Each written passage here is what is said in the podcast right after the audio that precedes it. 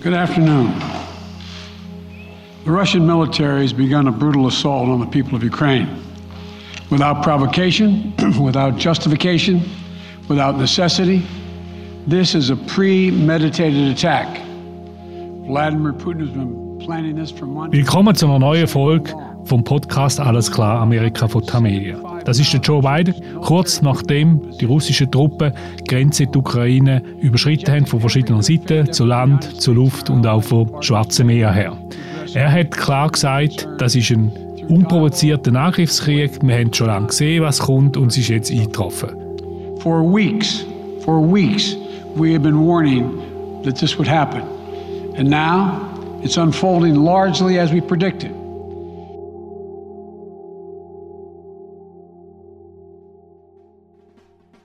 Doch was heißt das jetzt für die beiden, für die Amerikaner? Was heißt das für Europa und was heißt das auch für das Verhältnis von der USA zu China? Über all das rede ich mit dem Martin Kilian, unserem langjährigen USA-Korrespondent.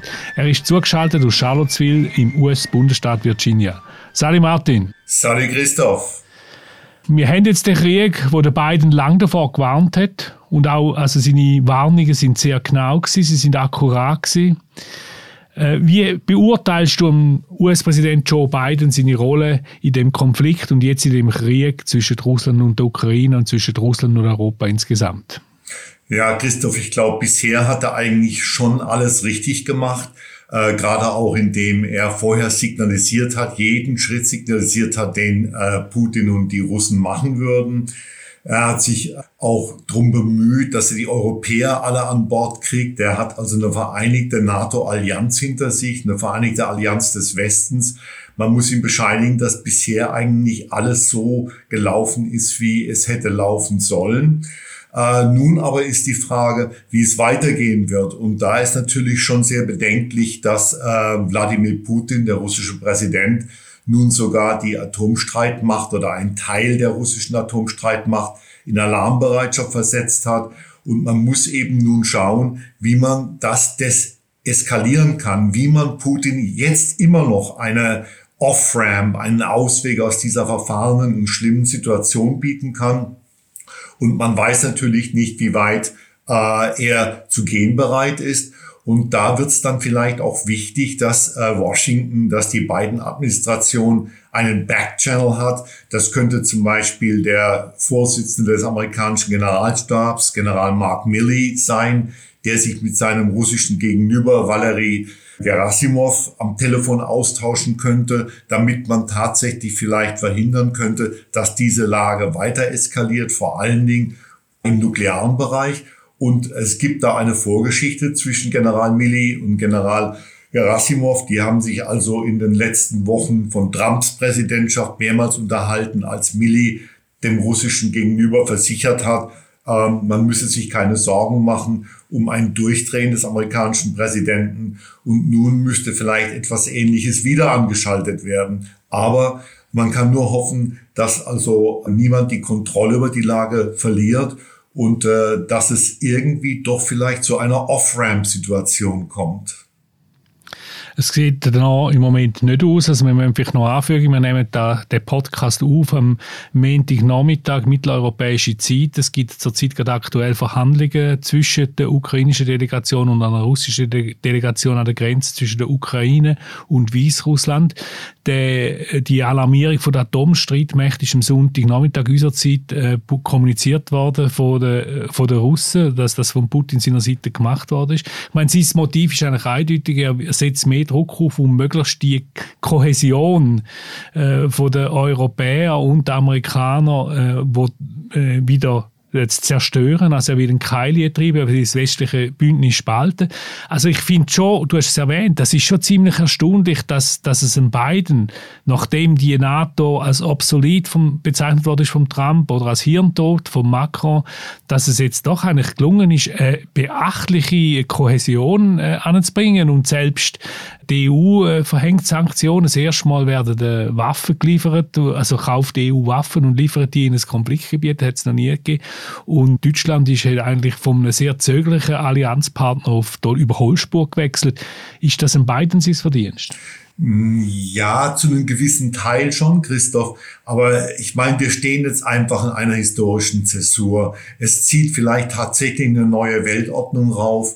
Und was du eben ja auch erwähnt hast, der historische Schwenk Deutschlands, das ist also unvorstellbar gewesen vor zwei Jahren noch.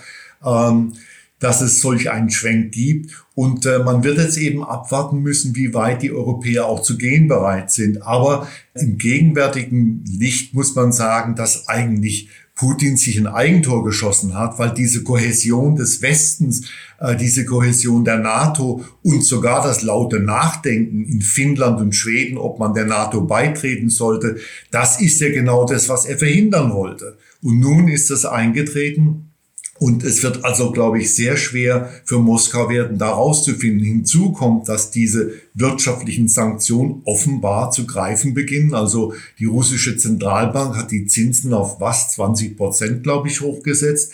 Und da wird noch mehr kommen. Nein, das ist nicht ganz Joe Bidens Verdienst. Aber man muss ihm bescheinigen, dass er auf seine Art und Weise wirklich die Sache bisher richtig gemacht hat. Und man muss auch sagen, dass die amerikanischen Geheimdienste sehr gut waren. Also dieselbe CIA, die sich im Irakkrieg hat missbrauchen lassen, hat nun offensichtlich sehr gute Vorgabe gemacht, sehr gute Arbeit gemacht, hat also die Dinge zusammen mit den anderen amerikanischen Diensten richtig prognostiziert, hat das an beiden weitergeleitet.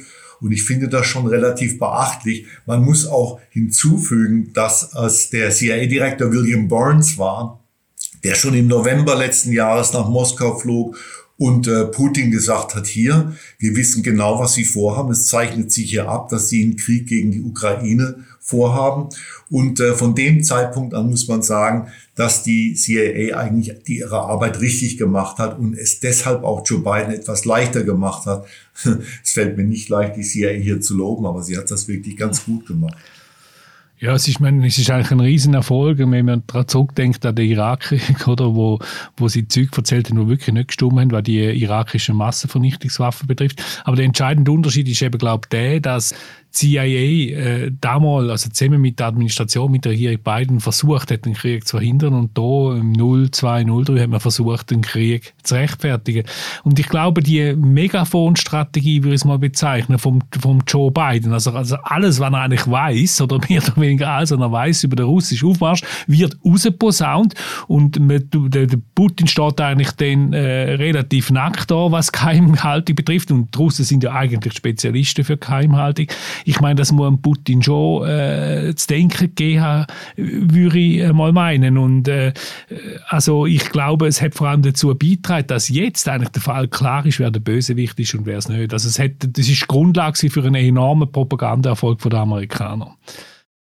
Du siehst das genau richtig. Und äh, es ist natürlich schon frappierend, jetzt zu sehen, wie allein Moskau in dieser Situation steht. Ich meine, China, ja gut, äh, äh, die sind weiterhin, die halten weiterhin zu Putin. Und äh, obwohl sie natürlich ihre eigenen Prinzipien damit verletzen, es waren die Chinesen, die jahrzehntelang rumkrakeelt haben, dass nichts über die territoriale äh, Unversehrtheit eines Nationalstaats geht, ja, und jetzt äh, knicken sie ein und lavieren sie durch. Aber trotzdem, Moskau ist isoliert, ja, und das ist schon ein Verdienst Joe Bidens, das ist richtig.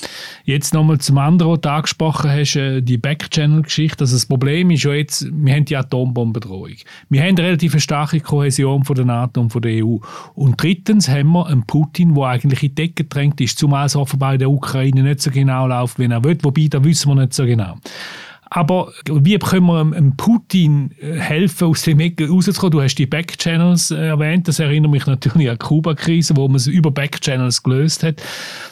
Gibt es da schon Anzeichen? Hörst du, liest du etwas davon in den US-Medien? Ja, eben nur äh, die Möglichkeit, dass man ähm, eine weitere Eskalation verhindern könnte, indem die beiden Generalstabsvorsitzenden zum Telefon greifen aber was noch sehr wichtig ist, Christoph, oder was auch für unsere Hörer sehr interessant sein könnte, die Einschätzung amerikanischer Militärs und Strategen über die bisherige Vorführung der russischen Armee in der Ukraine ist schon frappierend. Also äh, es werden hier schwere taktische Fehler konstatiert. zum Beispiel, dass die Nachschublinien überhaupt nicht funktionieren, dass äh, russische Infanteriekolonnen, mobile Infanteriekolonnen einfach ihre Fahrzeuge aufgeben mussten, weil sie keinen Sprit mehr hatten und dass äh, äh, auch anderweitig schwere Fehler gemacht worden sind, zum Beispiel bei der Einnahme des äh, Flughafens von Kiew durch russische Luftlandetruppen.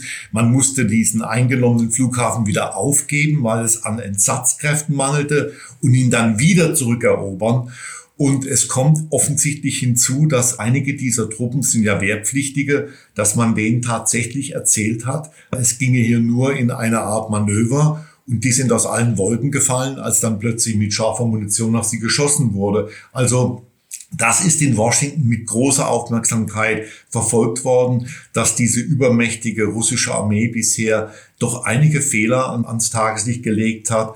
Andererseits muss man natürlich sagen, dass die Russen sich bisher zurückgehalten haben, wenn man dran denkt, wie sie 1999 Grosny angegriffen haben oder im äh, Krieg in Syrien die Stadt Aleppo. Da blieb dann kein Stein auf dem anderen, da waren auch Kriegsverbrechen involviert. Das haben sie bisher in der Ukraine nicht gemacht.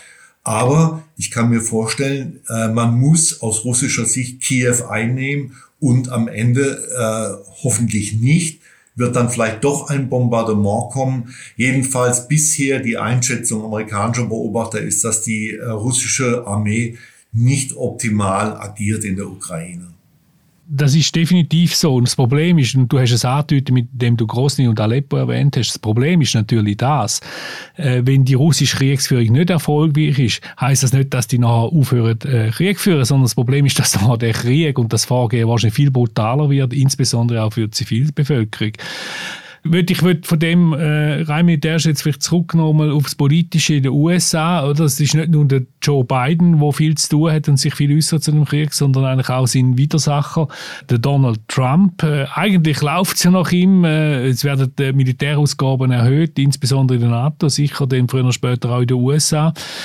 Was ist seine Rolle in dieser ganzen Geschichte? Eigentlich eine traurige Rolle. Ich meine, jetzt hat er bei der äh, großen konservativen Jahreskonferenz CPAC hat er äh, Volodymyr Zelensky als tapfer bezeichnet, denselben Zelensky, den er vor zwei Jahren erpresst hat, damit dieser Zelensky ihm Schmutz beschafft über Joe Bidens Sohn Hunter. Und er hat natürlich, Trump hat natürlich Putin als genial gelobt. Wie sieht das jetzt aus? Es sieht erbärmlich aus, ja. So Putin is now saying it's independent, a large section of Ukraine. I said, How smart is that? And he's going to go in and be a peacekeeper. That's the strongest peace force. We could use that on our southern border. That's the strongest peace force I've ever seen. There were more army tanks than I've ever seen. They're going to keep peace all right. No, but think of it. Here's a guy who's very savvy. I know him very well. Entschuldigung, Martin, für den Unterbruch, aber ich fand, wir spielen das da gerade ein mit dem Zitat von Donald Trump, äh, wo er sagt, also wie schlau dass da der, der, der Putin sagt. Was, hast du da, was sagst du da dazu?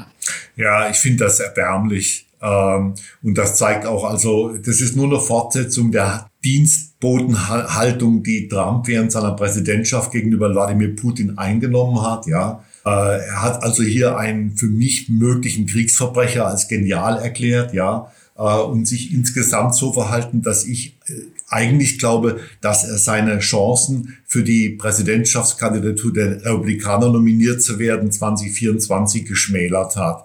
Das ist wirklich erbärmlich. Aber Christoph, es ist ja nicht nur Trump, ja. Es ist ja auch Bolsonaro, es ist Le Pen und äh, es ist euer eigener äh, Roger Köppel, ja. Ähm, das hast du sogar in Amerika zur Kenntnis genommen. Ja, äh, es ist wirklich bemerkenswert, aber eben die Putin-Versteher weltweit, links wie rechts, versuchen zurzeit gerade die Hornadelkurve zu nehmen, um noch irgendwie halbwegs aus dem rauszukommen. Ja, und Christoph, es, es, es ist, Entschuldigung, es ist ja auf der anderen Seite nicht besser, ja. Wenn man äh, hier auf die, in den USA, auf die ganz Linken guckt, die Putin entschuldigen, sein äh, Tun entschuldigen damit, dass die Amerikaner 30 Jahre lang die Russen vor sich hergetrieben haben. Ja, das mag so sein. Äh, vieles von dem, was der Westen in den 90er Jahren gemacht hat, war schändlich und war unsinnig. Aber deswegen rechtfertigt das noch lange nicht den Überfall Wladimir Putins auf die Ukraine. Ähm, das ist, das ist irgendwie auf, auf bei, in beiden Lagern gibt es irgendwelche Leute, die sich der Wirklichkeit einfach anscheinend verweigern. Du hast gesagt, der Westen hat schändliche Sachen gemacht. Äh, was meinst du genau mit dem? Naja, diese Osterweiterung der NATO in dem Tempo, wie sie betrieben wurde, war vielleicht nicht das Ideal. Und der Triumphalismus der Amerikaner gegenüber den Russen nach dem Zusammenbruch der Sowjetunion war auch nicht das, das Gelbe vom Ei. Äh, man hat die Russen gedemütigt. Man ist nicht auf sie zugegangen in entscheidenden Momenten, sondern hat sie von sich weggehalten in den 90er Jahren.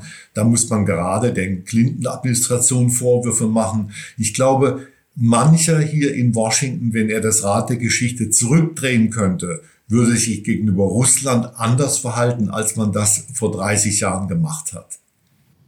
Ich sehe es ein bisschen anders, äh, haben ja entsprechend dazu geäußert.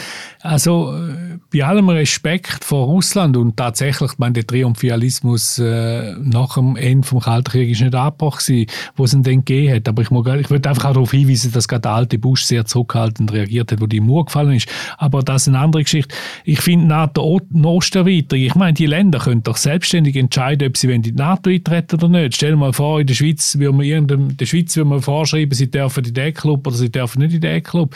Und frage jetzt, jetzt heute mal äh, eine Polin oder ein Ungar, ein Letten, Esten, äh, Tschechen, ob sie sich würden besser fühlen, wenn sie nicht in der NATO wären. Ich glaube, die, die, Entscheidung, äh, die Antwort wäre eindeutig. Ja, ja, das stimmt schon, natürlich. Es fragt sich eben nur, ob das, ob das Tempo äh, richtig war, ob man nicht etwas behutsamer hätte vorgehen sollen, ob man nicht etwas mehr russische Interessen hätte im Auge behalten sollen. Aber klar, letztendlich, du hast recht, natürlich sind die Polen, die Letten, die Litauer, die Esten heute verdammt froh, dass sie in der NATO drin sind, genau wie die, wie die Rumänen. Da gibt's überhaupt nichts dran zu kritteln, das ist richtig, ja. Ja, äh, wie glaubst du, wird die Krise noch ausgehen? Wie wird das weitergehen aus deiner Sicht? Ja, das ist sehr schwierig zu sagen. Das hängt natürlich jetzt von mehreren Dingen ab, unter anderem von der Lage auf den Schlachtfeldern in der Ukraine, ob es vielleicht doch noch zu einer diplomatischen Lösung kommt. Und wie gesagt, da müsste man Wladimir Putin eine äh, Off-Ramp bieten können, also einen Ausweg, einen Exit, ähm, wo er vielleicht auch das Gesicht wahren kann. Ich stelle mir das sehr, sehr, sehr schwierig vor. Das Schlimmste wäre sicherlich, wenn dieser Krieg sich hinziehen würde in der Ukraine, wenn die Leiden der Zivilbevölkerung immer größer würden, wenn das Land total ausgebombt würde und wenn die äh, Fronten zwischen Russland und der NATO und der EU sich so verhärten würden, dass jeglicher Dialog nicht mehr möglich ist. Auch das ist möglich, dass wir so weit kommen. Es wäre unter anderem sogar möglich, dass man Wladimir Putin in Den Haag in Absentia als Kriegsverbrecher anklagt. Es ist alles Mögliche im Moment vorstellbar, Christoph. Ich kann mir, ich kann nur hoffen, dass es Einsicht geben wird in Moskau, äh, aber ich bin mir nicht sicher, inwieweit Wladimir Putin äh, aus dieser völlig jetzt schon verfahrenen Lage herausfinden wird ich meine, so, so sympathisch oder, oder verlockend muss man sagen, die Idee von einer Nachlage in Den Haag äh, könnte sein. Wegen dem Angriffskrieg. Ich meine, das wäre natürlich das Dümmste. Ich glaube, das, das kann man nicht machen. Also, obwohl der, der, der Putin einen autokratischen Angriffskrieg führt, aber wenn man ihn natürlich in Den Haag äh, würde vorführen und wenn sie nur in Absentia ist, ich glaube, das wäre der Sache nicht förderlich. Oder wie siehst du das? Ja, ja, das ist richtig. Das, das ist, äh, und, und wenn man so denkt, hätte man natürlich auch George W. Bush 2003 vor äh, das Gericht in Den Haag ziehen können nach dem Krieg im Irak. Aber ich weiß nicht, wie du das siehst. Also ich, ich kann mir nur sehr schwer vorstellen, wie ein Ausweg aus dieser Krise jetzt, aus diesem Krieg aussehen könnte weil die Lage eben so verfahren ist. Ich glaube auch nicht, dass die Gespräche, die im Moment zwischen der Ukraine und Russland stattfinden, an der Grenze zu Belarusland, zu Weißrussland, dass da viel dabei rauskommt. Ich meine, äh, die, die Qualität oder die, die Ranghöhe der, der Delegation bei diesen Verhandlungen ist relativ gering. Ich glaube nicht, dass da was dabei rauskommen wird. Deswegen kann ich mir im Moment nicht vorstellen, wer da jetzt noch vermitteln könnte. Vielleicht die Israelis, vielleicht Präsident Erdogan? Ja gut, der gilt mittlerweile auch als Verbündeter von der Ukraine. Sie liefern ja sehr starke, gute, offenbar militärisch wirksame Drohnen äh, an die Ukrainer. Ja, ich, ich meine, das Problem ist die Verhandlungen, die jetzt stattfinden. Offenbar hat die Ukraine gesagt, äh, oder einen Waffenstillstand vorgeschlagen, oder? Die Frage ist zu welchen Bedingungen. Ich kann mir nicht vorstellen, dass der Putin Bedingungen zulässt, wo die können annehmen Es ist sehr verfahren. Ich meine, es hat auch so Waffenstillstandgespräche gegeben im Ungarn-Aufstand 56, 1968 in der Tschechoslowakei, wo der dort gekommen sind. Äh, sie sind, die Verhandlungen sind dann geführt worden, dann sind die äh, Emissäre von der Ungarn respektive der Tschechen verschossen worden. Also man hätte Zelensky auf keinen Fall können dort hingehen, weil das wäre eine Hochrisikogeschichte äh, meines Erachtens. Was ich noch wichtig finde, was du erwähnt hast mit dem, mit dem äh, George Bush und, und, und Den Haag, das ist natürlich schon ein äh, politischer Sündenfall gewesen, dort im 0203. Wir haben beide hier schon mit, mit, dem, mit dem Thema zu tun gehabt. Und Putin bietet das natürlich ein wahnsinnig gutes Argument. Schauen, dort die Amerikaner haben es auch gemacht. Oder? Natürlich, ich meine, das, äh, heute, das wirkt nach, die Amerikaner haben damals moralische Autorität Autorität verspielt. Daran gibt's nichts zu rütteln. Und es wird ja nun auch immer wieder von russischer Seite darauf hingewiesen, ihr habt das auch gemacht, guckt, was ihr gemacht habt 2003. Und ja klar, in einer besseren, gerechteren Welt hätte sich George W. Bush für das, was er getan hat, äh, damals verantworten müssen. Aber das sind politische Fragen und eben jetzt kann es nur noch darum gehen, wie findet man aus diesem Krieg in der Ukraine heraus. Und ich muss ehrlich sagen, Christoph, dass ich im Moment ratlos bin. Ja, da bist du nicht ganz allein. Also man, man sieht es wirklich nicht, äh, wie das sollte können gehen. Ich meine, ein, ein Versuch wäre, also wenn jetzt die Europäer auf China hinwirken, das ist eigentlich der erklärte super äh, Herausforderer und Gegner vom Westen. Aber wenn, könnt, wenn der Westen könnte auf China hinwirken, da vielleicht Einfluss nehmen auf Moskau, auf den Wladimir Putin, wäre das vielleicht eine Möglichkeit Hast du schon mal von dem etwas gehört? Gibt es solche Anzeichen? Ja, nein, bisher nicht. Ich weiß nur, dass äh, die beiden Administrationen insgesamt fünfmal äh, mit Beijing konferiert hat und fünfmal den Chinesen gesagt hat, dass Putin diesen Krieg äh, anzetteln wird. Und äh, anstatt darauf als Vermittler zu reagieren, hat Beijing diese Information, die amerikanischen Informationen an Russland weitergegeben. Äh, hat sich aber nicht bei Putin, laut amerikanischen Angaben, hat sich nicht bei Putin dafür eingesetzt, dass dieser Krieg abgeblasen wird. Die Chinesen wussten ganz genau, laut amerikanischer Darstellung, was Moskau vorhatte und haben sich nicht gerührt. Das ist kein gutes Zeichen. Was heißt denn die ganze Geschichte für das Verhältnis zwischen China und USA? Das wird wahrscheinlich eine weitere Verhärtung nach sich ziehen, vor allen Dingen, weil nun eben geostrategisch diese Achse Beijing-Moskau steht und beschworen wird und auf der anderen Seite das westliche Bündnis, also Europa, die EU, die NATO, äh, Kanada und die USA stärker geworden ist. Äh, ich fürchte, das könnte einer weiteren Verhärtung der Fronten Vorschub leisten. Auch das wäre nicht gut. Und Taiwan? Und Taiwan, ja, das ist natürlich die andere Angst hier äh, innerhalb der beiden Administrationen, dass sich Beijing ermuntert fühlen könnte, durch Putins Vorgehen in der Ukraine auf Taiwan loszugehen und sich Taiwan gewaltsam einzuverleiben. Äh, das ist thematisiert worden hier. Ich gehe mal davon aus, dass das auch zur Sprache kommt äh, bei chinesisch-amerikanischen Beratungen. Aber äh, Anzeichen muss man ehrlicherweise sagen, Gott sei Dank gibt es keine bisher dafür, äh, dass die Chinesen tatsächlich willens wären, sich Taiwan einzuverleiben. Zum Schluss vielleicht nochmal das Wort zum Joe Biden. Ich meine, die Pandemie ist jetzt mehr oder weniger, also man sieht mindestens das Licht am, äh, am Horizont, dass das langsam vorbeigeht. Jetzt kommt etwas Neues. Man hat schon so den Eindruck, äh, er wird jetzt irgendwie im Zusammenhang mit dem, mit dem Ukraine-Krieg wirklich zum Kriegspräsident fast. Hat das irgendwelche positive Rückwirkungen bei seiner Wählerschaft? Man hat da ziemlich äh, schlechte Umfragen. Das bleibt abzuwarten. Also bisher sieht man da wenig Bewegung, weil natürlich die Amerikaner vor allen Dingen im Moment wegen Inflation gebeutelt werden. Die Stimmung im Land trotz der einigermaßen sich haltenden Wirtschaft relativ schlecht ist. Auch die Konsumenten fühlen sich irgendwie bedrängt. Aber es kann natürlich sein, dass in den nächsten Wochen und Monaten die, wie du sagst, äh, tatsächlich schlechten äh, Umfragewerte von Joe Biden sich bessern werden aufgrund seiner, seiner Haltung im Ukraine-Konflikt. Wir sollten auch noch mal zum äh, Schluss sagen, wenn wir beide sagen, Christoph, dass wir ratlos sind, wie das weitergehen soll, man muss ja auch bewundern, dass es innerhalb Russlands offensichtlich Opposition gegen diese verrückte Haltung äh, von Wladimir Putin gibt, ja. Äh, dass Leute, äh, Hunderte, wenn nicht sogar Tausende festgenommen worden sind, dass es Demonstrationen gegen den Krieg in der Ukraine gibt. Äh, vielleicht, vielleicht hat Wladimir Putin das Rad so überdreht, dass ihm seine eigene Bevölkerung davonläuft. Schwer vorstellbar, aber nicht ganz auszuschließen. Und man muss, wie gesagt, den Mut dieser Russen bewundern, die also doch einiges riskieren, wenn sie auf die Straßen gehen, um gegen den Krieg ihres äh, großen Präsidenten äh, zu äh, demonstrieren. Ja, absolut. Das verdient allergrößten Respekt, weil da riskiert man das Leben oder 30 Jahre Lagerhaft oder was auch immer. Und der Putin ist nicht Russland und Russland ist nicht der Putin. Äh, Martin, danke vielmals für deine Einschätzungen. Ich glaube, das Thema von dem Krieg in der Ukraine wird uns erhalten bleiben und wir werden sicher weiter über das reden. Alles Gute nach Charlottesville. Danke, Christoph. Ciao, bis zum nächsten Mal.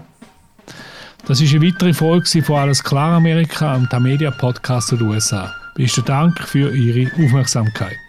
In zwei Wochen begrüße ich hier den Fabian Fellmann, Korrespondent in Washington.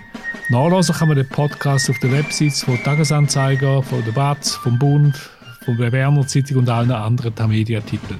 Und natürlich auch überall dort, wo es Podcasts gibt. Am Mikrofon in Charlottesville, Virginia, war der Martin Kilian, hier in Zürich der Christoph Münger. Bis zum nächsten Mal.